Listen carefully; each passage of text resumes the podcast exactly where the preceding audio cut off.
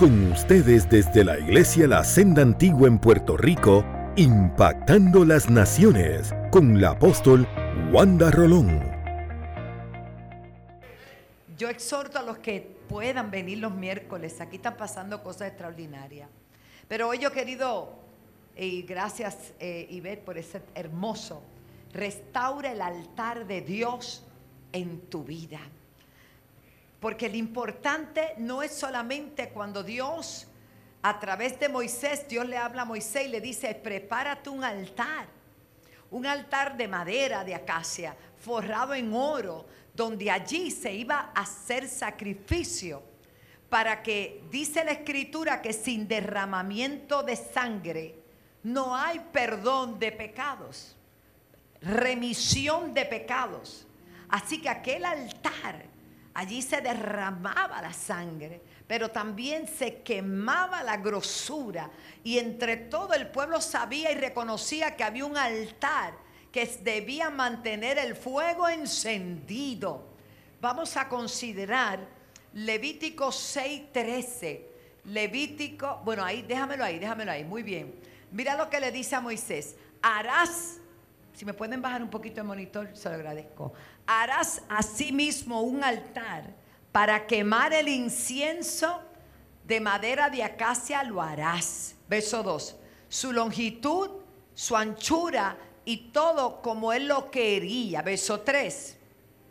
Y lo cubrirás con algo llamado oro puro. Diga oro puro. Su cubierta, sus paredes en derredor, sus cuernos y le harás en derredor una cornisa de oro. Verso 4. Le harás también dos anillos de oro debajo de su cornisa, a sus dos esquinas, a ambos lados suyo, para meter las varas con que será llevado. Luego usted puede leer con calma todos los detalles. Pero mire lo que dice Levítico 6:13. Levítico 6:13. Mire la palabra. El fuego arderá continuamente en el altar y que dice, no se apagará.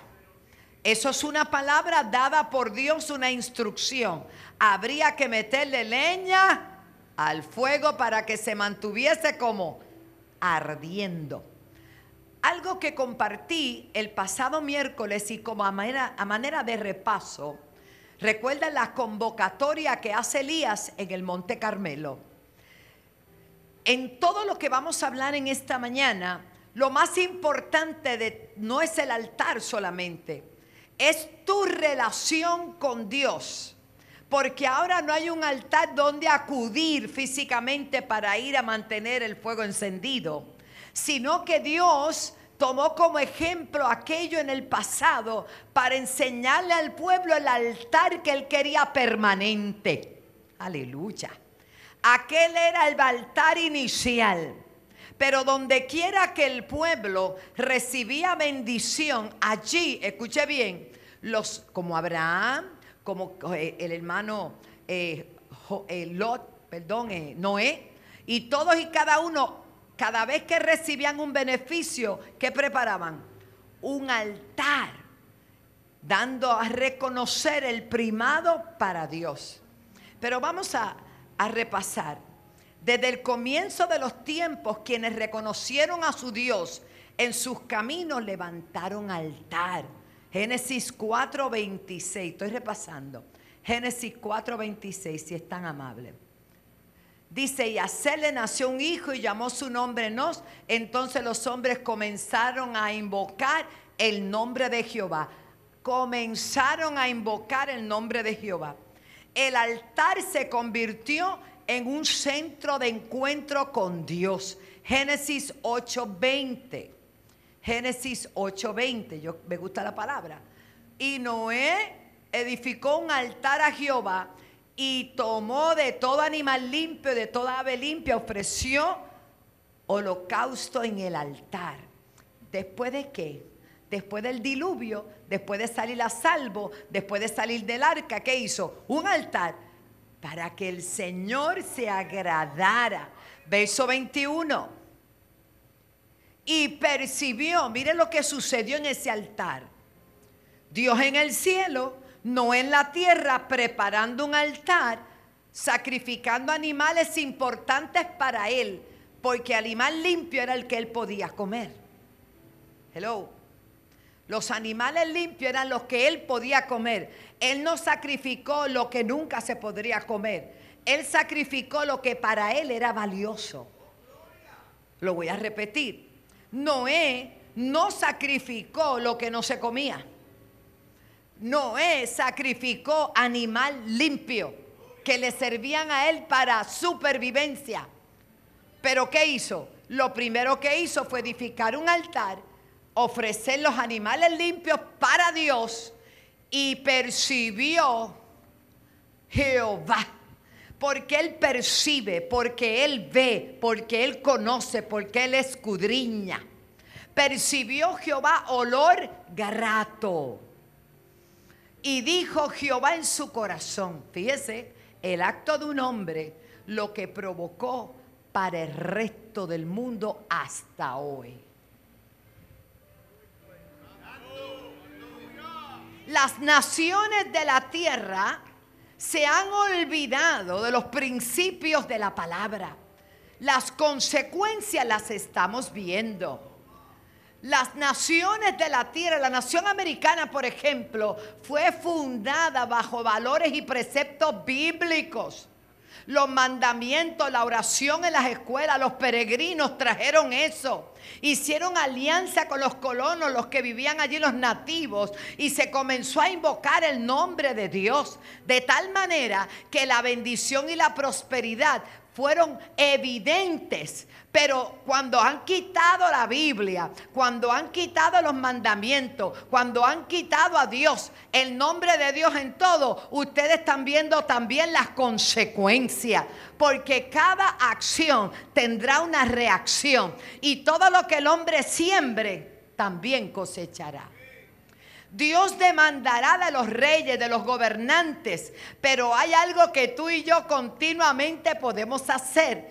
Es mantener el fuego de nuestro altar encendido para que Dios perciba rol grato cuando mira la tierra y se goce del pueblo que todavía le sigue creyendo a Dios. Yo voy a ampliar ese pensamiento en breve, pero me gusta esto. Un hombre el que construyó el loco, el que todo el mundo se burló de él, logró una determinación tal que todavía hoy, amán se le ve que ella permanece. No, no, esto no sé si usted lo está entendiendo, hermano.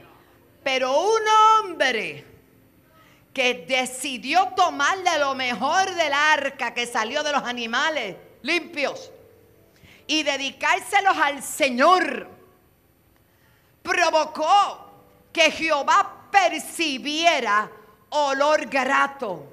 Cuando antes había condenado al mundo en un diluvio y todos murieron, excepto ese hombre.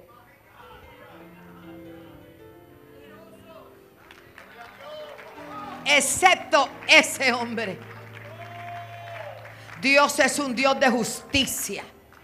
Un Dios que debe. Aleluya. Dice, percibió Jehová olor grato y dijo en su corazón Jehová, no voy a volver a maldecir la tierra por causa del hombre, porque ya me di cuenta que el intento del corazón del hombre es malo. Desde su juventud, tampoco voy a destruir todo ser viviente como he hecho Verso 22. Mientras la tierra permanezca. Hoy, hoy que estamos más despiertitos, lo entendemos mejor. Mientras la tierra permanezca, no cesará.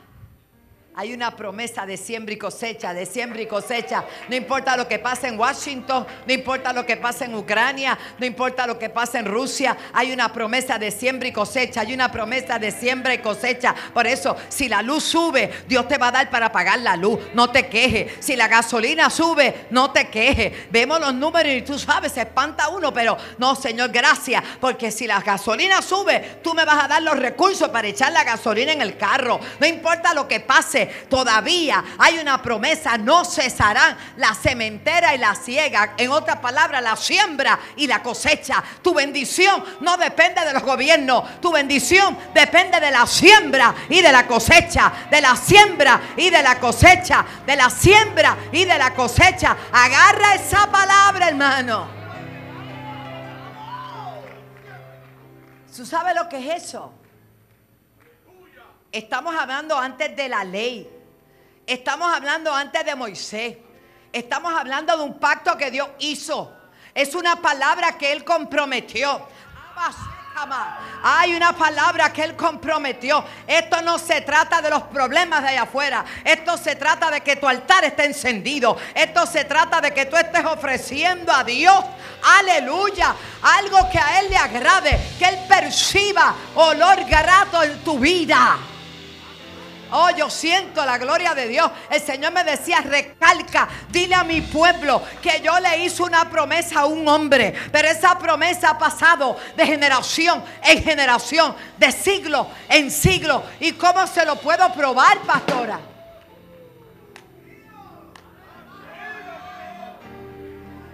God is God. Dios sigue siendo Dios. Si la iglesia del siglo XXI está atemorizada por cualquier cosa, todavía no sabe quién es Dios. Si la iglesia del siglo XXI no ha podido entender que Él es el todopoderoso Dios, que Él es el dueño del oro y la plata, que por sus caminos son guiados nuestros caminos, su voluntad permanece, su voluntad permanece, su voluntad permanece.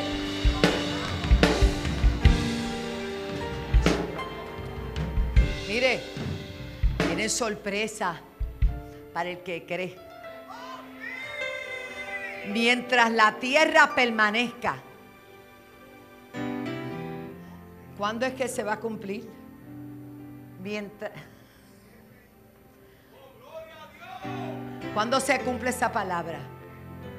Mientras la tierra permanezca. Mientras la tierra permanezca. Mientras la tierra permanezca. ¿Qué clase de ofrenda le dio Noé a Dios? Que hizo una promesa como esta, que hizo un pacto como este.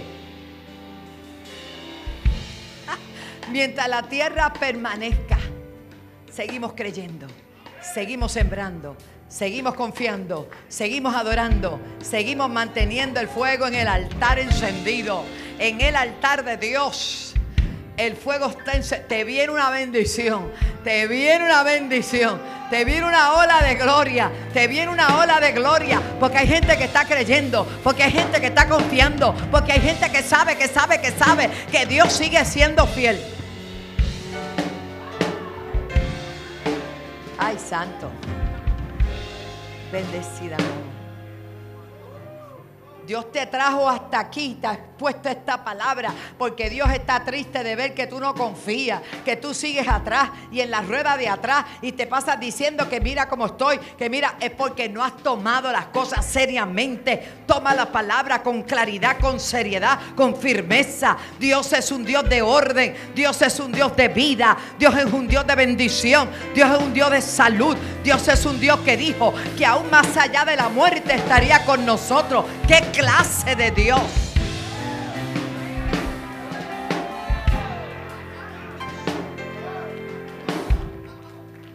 Bueno, pásala, solo vos, jamás, sala.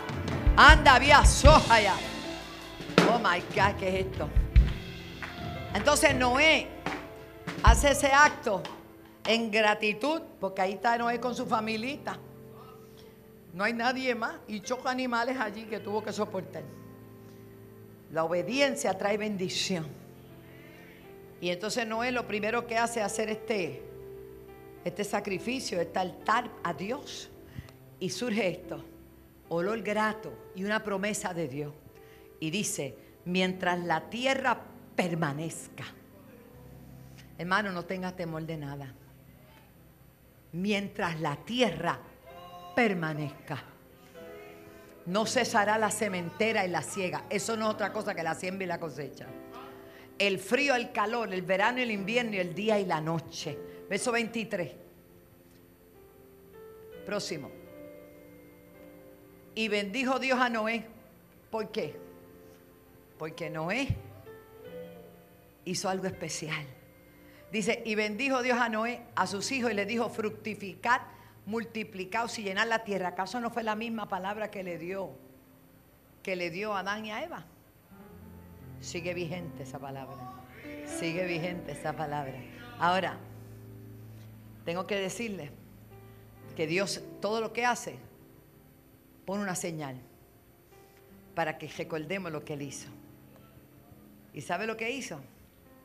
Sacó de los puntos de los ríos algo que hoy llamamos el arco iris, con todos los colores, con todo ese prisma de colores hermoso. Y cada vez que yo veo un arco iris, yo digo, Señor, tu promesa permanece para siempre. Hay que agradecerle a Dios y a Noé cuando lo conozcamos lo que él hizo. Porque gracias a un acto de un hombre pudo revocar la maldición que había sobre la tierra. Pero todavía más, el arcoíris sigue saliendo y algunos han adoptado eso como em-, emblemático. Permite el Señor que se les revele por cada rayita de color que tiene, ¿verdad? Pero nosotros tranquilos, porque el arco iris para nosotros es un pacto que Dios hizo y ese pacto sigue vigente. Y cada vez que nos asustamos, que nos vamos a ahogar de agua, de momento sale de un lado a otro. Aleluya. Y Dios dice: No van a morir ahogados, tranquilo, no va a haber destrucción. Yo y mi palabra, yo hice un pacto, no se van a morir así. Aleluya, tranquilo. Oh, gloria a Dios. Qué impresionante el amor de Dios. Mi arco he puesto en las nubes. Mira lo que dice Dios. Lo quieran usar para lo que quieran. El arco es de Dios. Sonríe que Cristo le ama. Mira lo que dice. Mi arco he puesto en las nubes, el cual será por señal del pacto entre mí y la tierra. Hermano, eso es maravilloso. La convocatoria, la cual les hablé el miércoles, que hizo Elías, no era para exaltar la figura de Elías, pero Dios tiene que levantar a alguien. Y Dios levanta gente. Elías no era bien visto, más bien era perseguido, sufrió mucho el hecho de ser boca profética de Dios. Decían que por culpa de él había sequía. Y él ciertamente fue el que cerró los cielos, porque Dios le dijo, cierra los cielos. Pero ¿por qué se cerraron los cielos? Se cerraron los cielos por la maldad y el pecado que había en el pueblo. Porque el pueblo de Dios había olvidado que había que honrar a Dios y había descuidado todo lo que era de Dios. Y tanto así que se levantaron lugares altos para adorar otros dioses, que no era Dios. Ante esa realidad, Dios no quiere que nadie se pierda. Dios siempre está dando señales al hombre para que de alguna manera ese hombre se vuelva a Dios. Porque el amor de Dios es demasiado grande. Y Dios quisiera que toda la humanidad se rindiera nuevamente a Él. Pero muchas veces el corazón del hombre es contumaz, es duro, difícil de creerle a Dios. Pues ¿qué hace Dios? Envía a un hombre llamado Elías, tisbita, profeta, en el monte Carmelo, que era como una plataforma, como decir el yunque y todo el mundo alrededor, y convocó a todo el pueblo. Les expliqué que allí tenía que prepararse un altar, porque un altar sin fuego es simplemente un monumento vacío, pero donde hay un altar debe haber fuego. Y allí lo que quedaban eran los restos de un altar que una vez tuvo fuego. La condición del pueblo era causa de la condición de su altar, de su relación con Dios. Qué triste que los gobernantes no quieran entender que no se trata de decirle al pueblo Dios le bendiga. Se trata de que bendigamos nosotros a Dios con nuestra vida. Se trata de ser reverente y temerosos a Dios, porque toda la sabiduría, todo el bienestar y todo lo que el mundo necesita está en Él. Y si buscamos a Dios y tenemos temor reverente, porque el principio de la sabiduría es el temor a Dios, buen entendimiento tienen todos los que le temen, hermanos, todo va a estar bien. El altar tiene que estar arreglado. Yo no puedo arreglar el altar de la fortaleza ni del Capitolio, pero puedo procurar que el mío esté encendido. ¿Me entendió? Para que a través de mí ellos puedan ver a Dios. Elías convoca, todos sabemos, allá le dio la oportunidad a los, a los profetas del Baal y no pasó nada. Toda la mañana Elías se burló de ellos. Le decían, a lo mejor está de vacaciones, grítenle. Se cortaron los cuerpos, sacrificio. No pasó nada. Pero Elías con una plena confianza en Dios, que es lo que necesitamos hoy día.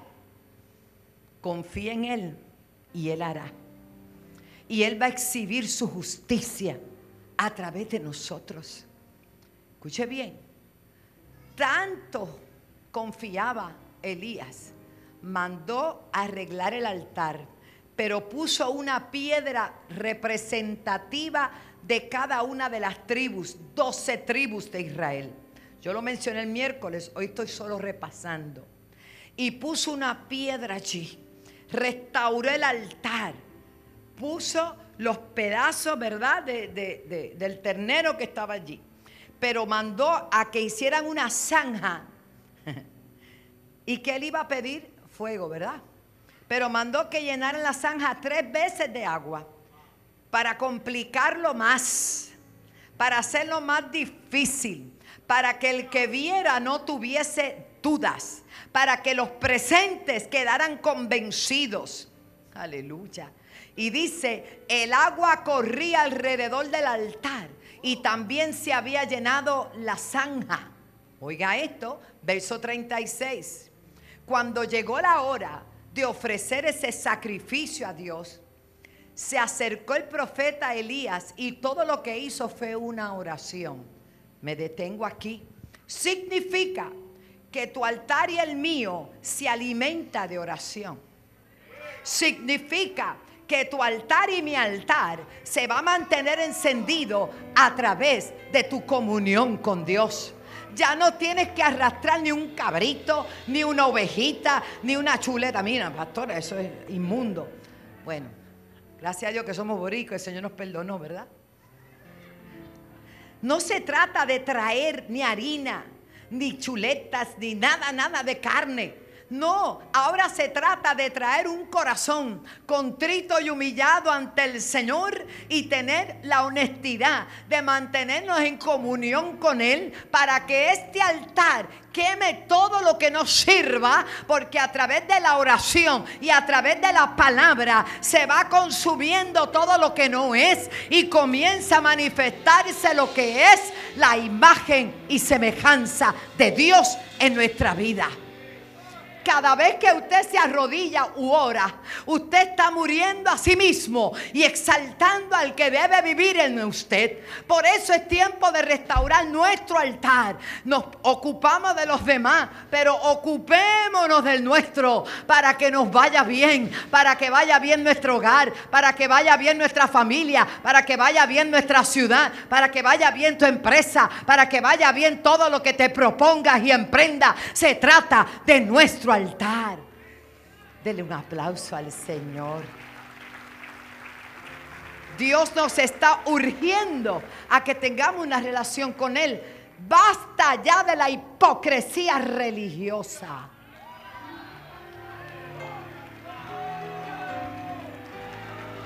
Con esto no pretendo ofender a nadie, pero si bien es cierto que qué se ha logrado con la religiosidad, absolutamente nada. Con la honestidad de ser quien eres, porque Dios te ama tal cual eres. Y lo que va a cambiar, lo va a cambiar en tu intimidad con Él. Porque Él te va a revelar qué cosas hay que cambiar. Él te va a mostrar. Él va a ir quitando. Porque el altar habla de que se quema la grosura. Que se quema lo que no sirve. Y el fuego del Espíritu Santo desciende sobre nuestras vidas. Y arranca lo que no es. Para establecer lo que es. Mira lo que dice el Salmo 51. 17. Los sacrificios de Dios o que son para Dios son el espíritu quebrantado al corazón contrito y humillado. Dios no desprecia. Dios no lo desprecia. No me tome a mal hablé de la religiosidad.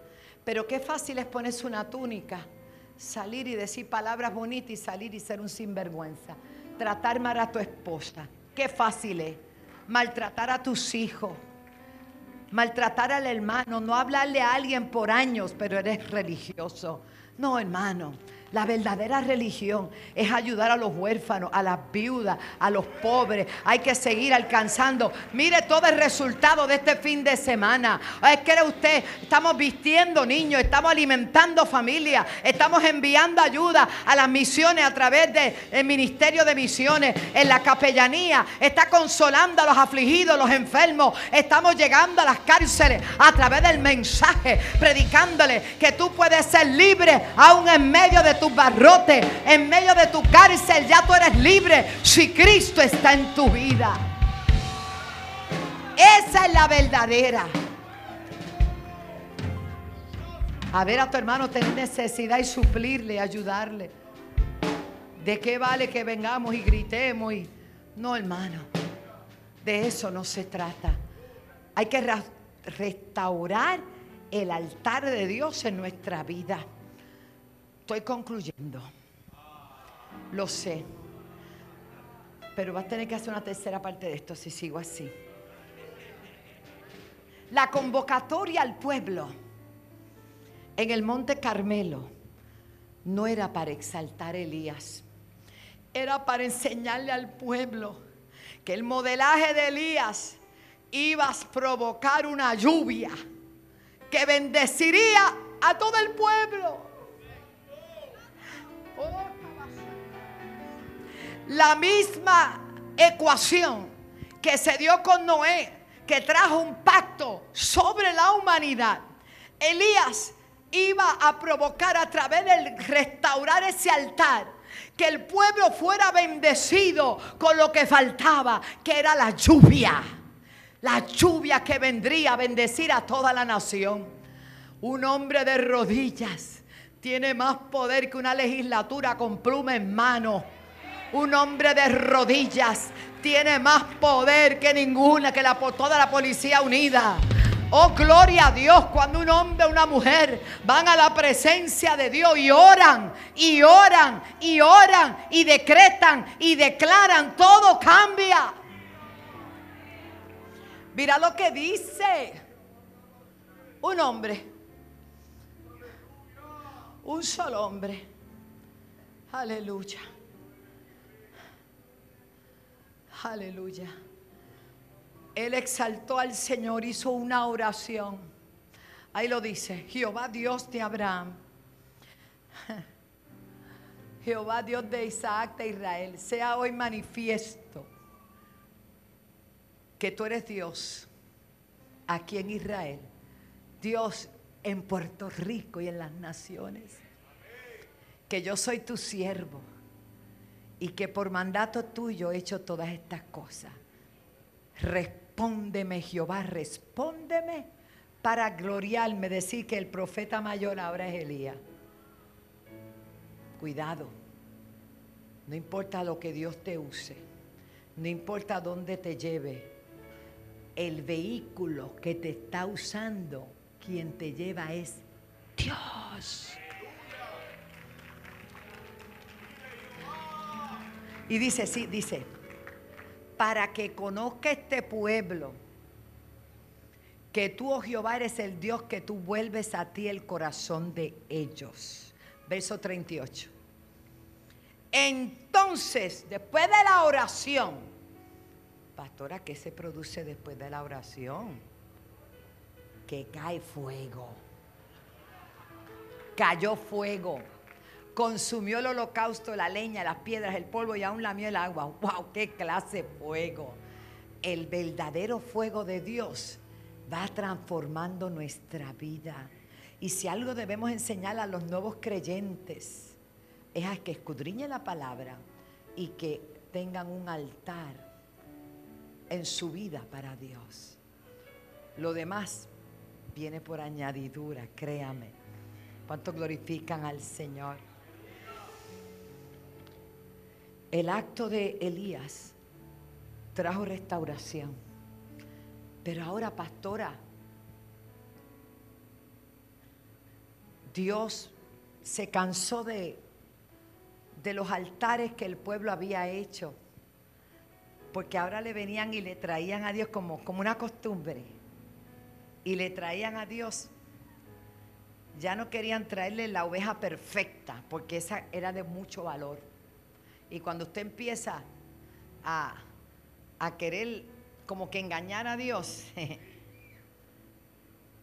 y lo que voy a decir a muchos no les gusta, pero tengo que decir porque allá usted, esta palabra te tiene que servir aquí y si te mudas a la China te va a servir allá, porque son principios del reino.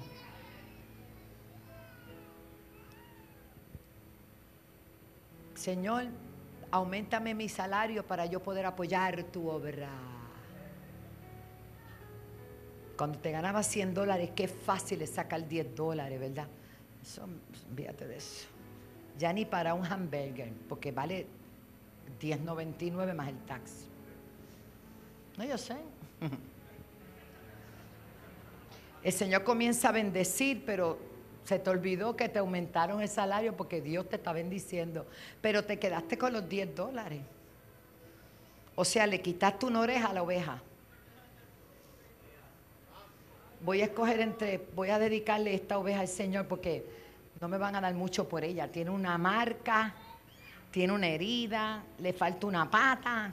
Esta es la que voy a quemar, esta misma. Y así empezó el pueblo a traerle a Dios lo que no era. Como si a Dios alguien lo puede engañar. Y dice el libro de Malaquías, después lo lee, el pueblo entero me ha robado. ¿Cómo? ¿Y quién subió al cielo y se robó algo? No. Es que hay cosas que le pertenecen a Dios. Y si tú las tocas, para Dios eso es robo. Ay, pastora, ya empezó. No, es que eso es la Biblia. Dios quiere que te vaya bien. Pero resumiendo, después te escudriña eso. Dios se cansó de los sacrificios del pueblo porque ya no tenían ese valor, esa intención y preparó ya, manifestó al cordero que estuvo inmolado desde antes de la fundación del mundo llamado Jesús para que fuera al Gólgota, entregara su vida, pagara el precio más alto que se podía haber pagado. Él se propició una ofrenda perfecta, Dios mismo, que pagara por los pecados de toda la humanidad. Ya después de eso, ya no hay que llevar cordero, ya no hay que matar animales, no hay sacrificio que yo pueda hacer que a Él agrade. Solo un corazón sincero, un corazón contrito y humillado. Cristo pagó el precio. La más grande ofrenda se llama Jesús. Dice Juan 3:16, que a veces no lo entendemos, pero llevando esto de esta manera, porque de tal manera amó Dios al mundo que dio a su Hijo unigénito, que luego se convirtió en qué? En primogénito. Pero hasta ese momento él era qué? Unigénito, hijo, para que todo aquel que en él cree no se pierda, mas tenga vida eterna. Verso 17 porque no envió Dios a su Hijo al mundo para condenar al mundo, sino para que el mundo sea salvo por él. Ahora mismo, en este momento, 2022, dice el Señor que hay un solo mediador entre Dios y los hombres y se llama Jesucristo el que fue a la cruz y pagó el precio. Por eso aquí no hay animales, aquí no hay sangre, aquí no hay grosura, aquí no hay un fuego literal, pero hay un fuego espiritual. Porque en el altar de Dios hay fuego de Dios, pero también en cada corazón que le recibe, aleluya, como Salvador, se produce una manifestación de gloria que establece un altar en cada corazón. Entonces, en vez de tener un altar allá en Israel, como lo hizo Moisés, ahora hay un altar, gracias a Jesús, en el corazón de todos los que hemos creído. Den un aplauso al Señor. Por consiguiente, gloria a Dios, es nuestro deber mantener el fuego encendido. ¿Y cómo se mantiene, pastor, el fuego encendido? Jesús era un altar vivo. ¿Sabe qué hacía Jesús? Subía al monte y oraba. Cuando descendía, sanaba, libertaba, restauraba y hacía milagros. ¿Qué te quiero decir con esto? Que ahora nuestro pacto es mejor que el mismo arco iris. Nuestro pacto es mucho mejor, aleluya, que el que se le hizo a Abraham. Nuestro pacto ahora es con Jesucristo. Estamos basados en un mejor pacto, basado en mejores promesas. Tengo acceso ante el trono de la gracia a través de Jesucristo. Él es el camino, Él es la verdad, Él es la vida. Sin Él nada podemos hacer. Tú no puedes pedir más porque ya lo dio todo. Dios lo ha dado todo. Dios lo ha dado todo. Solo tienes que creer. ¿Qué más puede dar Dios?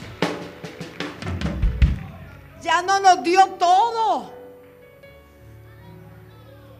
Solo tienes que creer y mantener tu corazón sobre toda cosa guardada. Guarda tu corazón porque de él mana la vida.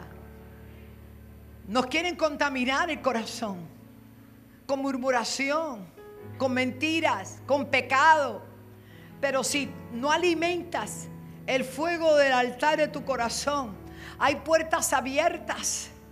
Se te van a abrir puertas. Porque el tentador siempre está por ahí. La tentación sale no de lo que no te gustaba, sale de lo que te gustaba. La Biblia dice que cada uno es tentado de su propia concupiscencia, pastor. ¿Y con qué se come eso? Eso es lo que te gustaba a ti lo que a ti te gustaba. Si era vanagloria, se te va a llenar de vanagloria. Sí, porque hablamos de pecados grandes, adulterar. No, no, cariño. Orgullo. falta de perdón, murmuración crítica, contienda, pleito. Confiar en el horóscopo. Mira, todavía, mira. Antes eras lo que decía el pozo de la dicha, pero ¿qué pozo es ese, cariño? Nosotros tenemos el más grande tesoro, mire, en las páginas de la Biblia. Si fuera Igor González, dice que lo consigue en las páginas amarillas. Pero Igor consiguió el tesoro aquí también. Hay gente que está descubriendo esta es nuestra vida, esta es nuestra fe. De eso se trata. Si usted se va fuera del libro, se va de la palabra, ay, no hay garantía. Pero el libro tiene garantía. El libro tiene promesa. Hay que escudriñarlo. Apúntese en la, en la universidad. Póngase el discipulado. Aprenda la palabra. Mantenga el altar. El altar de tu vida restaurado, limpio, lleno del fuego de Dios. Fuego de Dios. Fuego de Dios. Fuego de Dios. Fuego de Dios.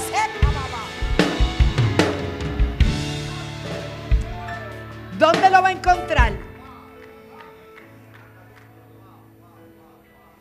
Aquí hay 66 balas, 365, no temas. Y hoy te puedo decir, Samuel, Dios te bendiga, Samuel, allá, que todo lo podemos en Cristo que nos fortalece. No seas un religioso. Por favor. Yo disfruto mi vida. Bueno, dentro de lo que puedo, ¿verdad? Porque ustedes me ocupan bastante tiempo. Pero yo soy feliz. Yo soy normal. El que pasa un día como andaron dice, ¿y es normal? Yo no camino sobre las nubes. No tengo una aureola, aunque a veces sale retratada. Dandy saca unas fotos aquí que me las enseño. Amén, amén. Sé que ahora mismo hay un gigante parado aquí poderoso. Yo lo sé. Pero soy normal. Porque lo que me ha hecho a mí vivir una vida victoriosa es saber que Dios está conmigo. Y lo que te va a permitir a ti tener una vida victoriosa es saber que Dios está contigo como poderoso gigante.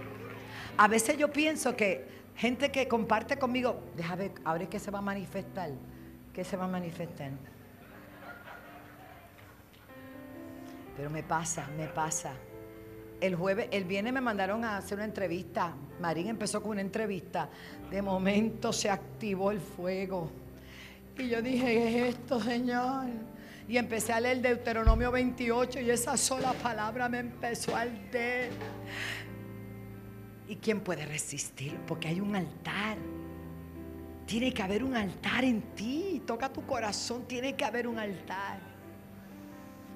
Yo me acuerdo un coro. ¿Lo puedes cantar conmigo? Ay, Dios mío. Súbeme el tono un poquito. Se llamaba Quédate, Señor. Quédate, Señor.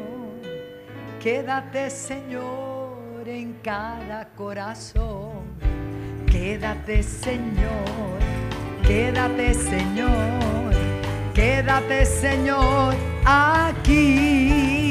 Oh Cristo mío, hazte mi alma un altar para adorarte con devoción, para beber del agua de la vida y así saciar mi débil corazón. Oh Cristo mío, oh Cristo mío, hazte mi alma un altar para adorarte con devoción, para beber del agua de la vida y así saciar mi débil corazón. A veces yo me creo, pero ustedes... La santa te está gozando, tú sabes esos coritos. Muy bien. Hermanos, vamos por más. No hay nada que nos limite. Si Dios por nosotros, ¿quién contra nosotros? Si aquel altar en el Gólgota fue tan poderoso que todavía hoy aquella sangre sigue limpiando pecados. sigue libertando los cautivos, sigue haciendo tanto. El de Noé fue bueno, trajo un pacto, pero el de Jesús fue perfecto. Trajo perdón de pecados. Trajo una entrada expedita hacia el trono de la gracia. Y trajo vida eterna en Cristo Jesús. Señor, si en esta tarde hay alguien que todavía no te conoce, yo te pido, buen Dios, que pueda hoy recibir el sacrificio de Cristo y pueda establecer su vida como un altar de adoración en el nombre de Jesús. Mientras todos inclinamos nuestro rostro y oramos, aquí hay personas que necesitan dar un paso para que el gozo, para que la paz, para que la alegría, la salvación llegue a tu vida. Si hay alguien, yo le invito a levantar la manita donde quiera que esté. Dios te bendiga. Alguien más. Alguien más. Oh, aleluya. Alguien más. Y si después de levantar tu manita puedes pasar para que yo ore por ti, me voy a sentir muy feliz. Ver, vente, la hermanita que levantó, venga, venga. Aquí está el Señor. Gracias, Señor. Venga, le ayudamos. Alguien más. Quiero decirle que nuestros pastores, Edgardo, están predicando en la iglesia de la pastora Marta.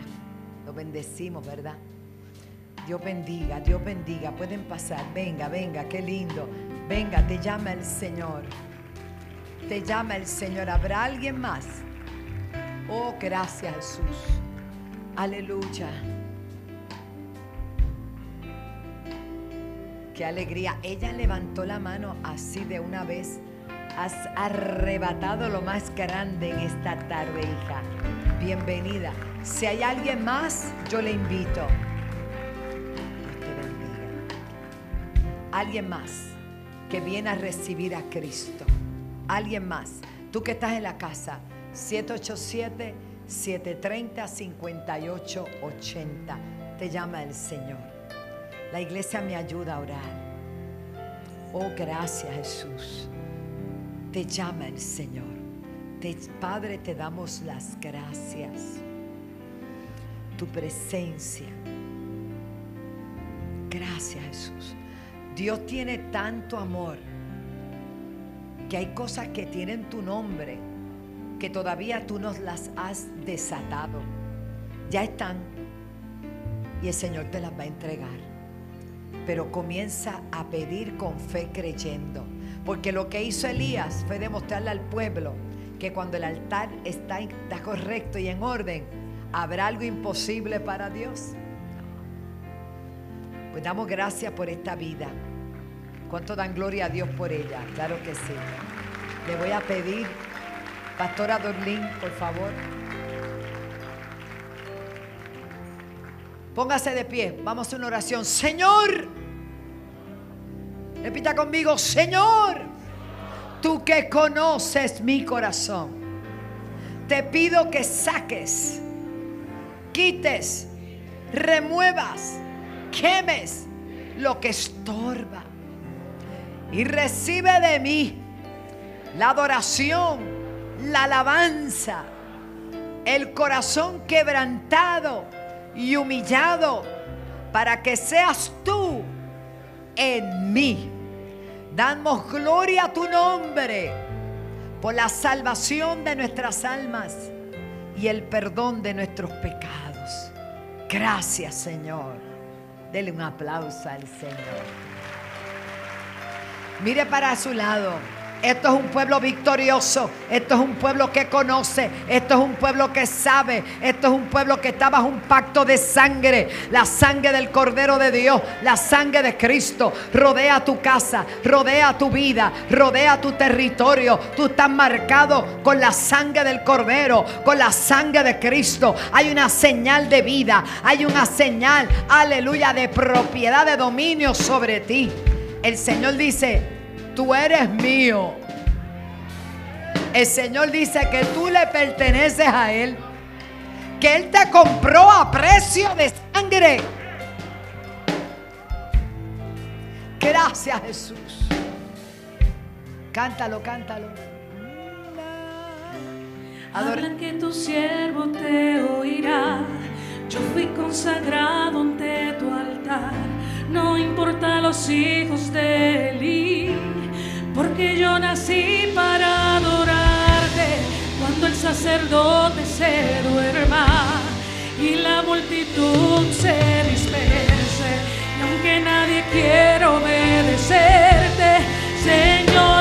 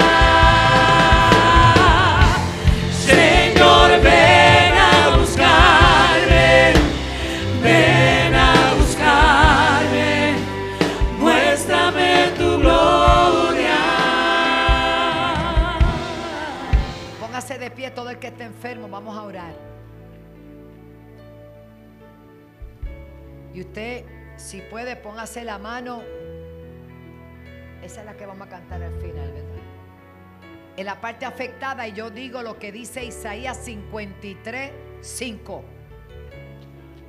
Póngame Isaías 53, 5. Mas el herido fue por nuestras rebeliones, molido por nuestros pecados.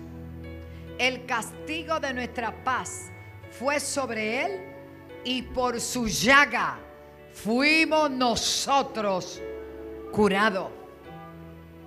El arco iris habla de que no habrá destrucción en lluvia. El altar habla de intimidad con Dios. Pero las cicatrices hechas en la espalda de Jesús hablan de sanidad. Usted está leyendo.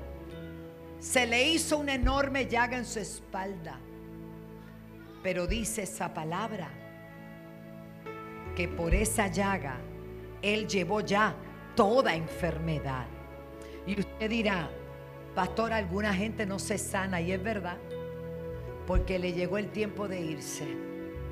Pero si todavía no es tu tiempo, te tienes que sanar en el nombre de Jesús. Padre, en el nombre de Jesús. Padre, en el nombre de Jesús. Señor, mis hermanos y los que están a través de la televisión, de la radio, que estén enfermos. Creemos que enviamos esa palabra y declaramos salud en el nombre de Jesús. Reprendemos todo espíritu de enfermedad, llámese cáncer, llámese artritis, llámese Padre Santo, escoliosis, llámese migraña, alta presión, baja presión, Señor. Pon tu mano sobre hermana Marta y en el hogar, pon tu mano en sus huesos, en su cadera. Oh Dios mío, pon tu mano sobre cada pastor que pueda estar enfermo. Padre, ahora mismo enviamos tu palabra en el nombre de Jesús. Cúbrelo, cúbrelo con tu sangre, cúbrelo con tu poder. Ay, Padre, ahora mismo aún haz milagros creativos. Platifica, pon oro en esa boca. Oh Señor, para que si no creen por la palabra, crean por los milagros. Señor, extiende los huesos, extiende los huesos. Ahora mismo, si hay huesos rotos, se sellan. Si hay ligamentos que han sido afectados, se sanan. En el nombre de Jesús, ay, abashaya, sobrepeso, bajo peso, ahora mismo diabetes, ahora mismo ceguera, sordera. En el nombre de Jesús reprendemos todo espíritu de enfermedad. Y digo creyendo que por sus llagas fuimos nosotros curados. Bata las manos. Bata las manos. Dele gracias a Dios. Oh, Rabasha. Ay, amada, espera. Usted, pase.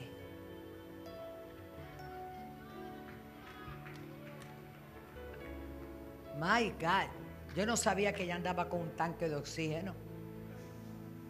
My más. El que sale corriendo no ve milagro, pero que dice yo no me voy hasta el último amén. Hija, hija, este es tu día. Padre, en el nombre de Jesús, expande esos bronquios, esos pulmones, toda deficiencia, todo efisema, todo lo que esté contrayendo su respiración hasta hoy. Yo lo ordeno en el nombre de Jesús, que esté plenamente sana. Ahí está el Espíritu Santo. Ahí está el Espíritu Santo. Y si alguien está como ella enferma, debe aprovecharse y decir, esto es para mí también. Eso es para mí también. Ahí está la unción de Dios. Inflamaciones, inflamaciones. Tienes que irte ahora mismo.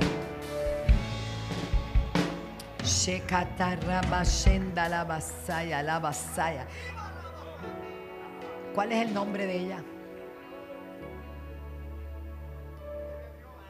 María. Hay un fuego. Este es tu día, no hay otro. Este es tu día. Este es tu día. Siéntelo, siéntelo, siéntelo, siéntelo, siéntelo, siéntelo. My God, my God.